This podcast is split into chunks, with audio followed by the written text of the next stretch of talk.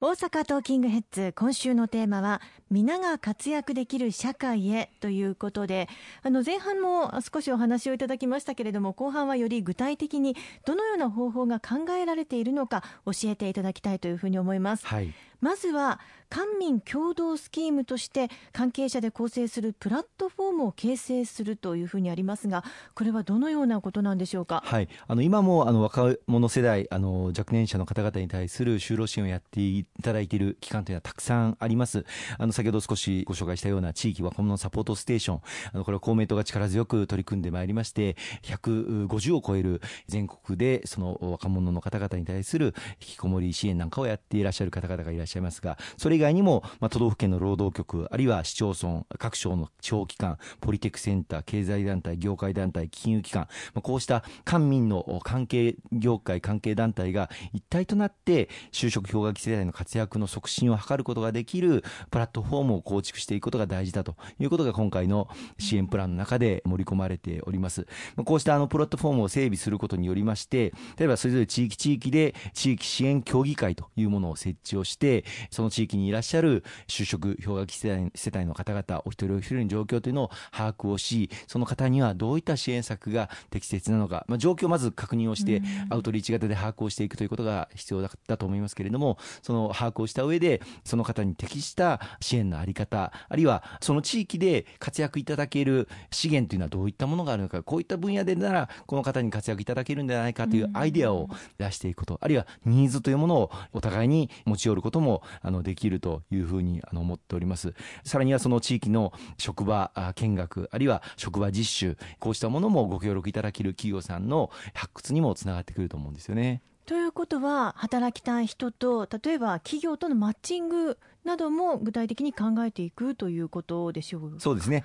こうしたあの官民連携のプラットフォームを作ることで、まあ、これまであの地域若者サポートステーションなんかは、あそうした引きこもりの方々に対して、まあ、相談窓口となって、いろんな研修を行うとか、うん、支援を行っていたけれども、そこだけでとどまるのではなくて、実際に社会に対してどのような活躍の舞台があるのか、さまざまな可能性というものをより広げるためのプラットフォームを整備していこうというのが、うん、一つの大きな柱になっています。さらにはその窓口となる一つである地域若者サポートステーションもこれまで大体40歳ぐらいの方がまでを対象にしていたんですがこの年齢を引き上げまして44歳までの方々を支援対象にするということで、まあ、これまでは地域若者サポートステーションということで、まあ、20代30代の方を中心に支援をしてきていただいたんですがこの就職氷河期世代というのはもうそういった20代30代にとどまらない世帯になってきているのでさらにその支援の対象者を拡充をしていくということも合わせて取り組んでいるんですね。今までの取り組み、まあ、実績などがこういったところでも生かされてくるということですね。そうですね。あのもう一つはその地域若者サポートステーションはあの毎年毎年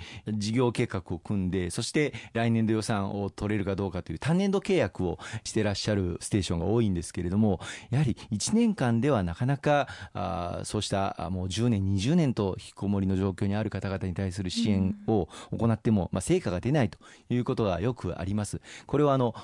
単年度契約、まあ、国の予算や地方自治体の予算というのは、まあ、単年度会計ですので単年度予算で組まれているんですけれどもこれを複数年度会計に変えていこうと複数年契約に変えていこうということを今年私ども公明党国の委員会で質疑させていただきましてそういった方向にも今変わりつつあります。ということは今回その政府が策定をした支援プログラムというのはどのぐらいのスパンで考えているものなんでしょうか？今回のあの政府が作った就職氷河期世代支援プログラムは、まあ、とりあえずまずはこの3年間集中的に支援を行っていこうというものになっています、まあ、まだまだその実態の把握も、まあ、正直言って正確に十分できているわけではないという中で、まあ、初めてその国で調査が行われて61万人というそのざくっとしたまあ数字が出てきた、まあ、これ自体がまあ衝撃ではあったわけですけれども、果たしてじゃあそのお一人お一人がどういう状況なのかということをきめ細やかに把握をするということからスタートしていかなければいけないと思うんですよね。その上でじゃあその人に合った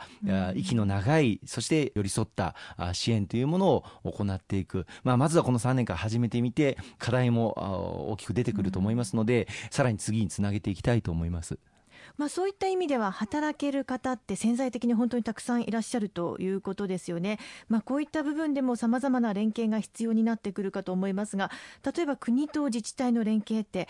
かなり重要ですよね。全くその通りですね。あのそうした方々お一人お一人が抱えていらっしゃる、まあ、ご家庭の事情もあるかと思います。またこれまでの干し方あるいは小学校中学校高校時代に生じたさまざまな原因があったのかもしれません。お一人お一人のその事情に即してその方々が活躍できる社会というものを築いていきたいしまたその方々の個性を生かせるあるいはその個性を伸ばせるそういった社会にしていかなければいけないと思うんですよね。一度失敗しても必ず再チャレンジができる。そういった社会を築いていくという観点からもこの就職氷河期世代に対する支援策というのは非常に大事だというふうに思います、まあ、これまで社会保障というと、まあ、高齢者の方々向け年金医療介護こうしたものが中心分野でした、まあ、ここに子育てもぜひ入れていこうということで、まあ、子育て支援策も今年の10月から幼児教育の無償化を含め極めて充実してくるんですけれども高齢者と子どもたち以外の若者の方々でも、うん、えー、そうしたさまざまな社会の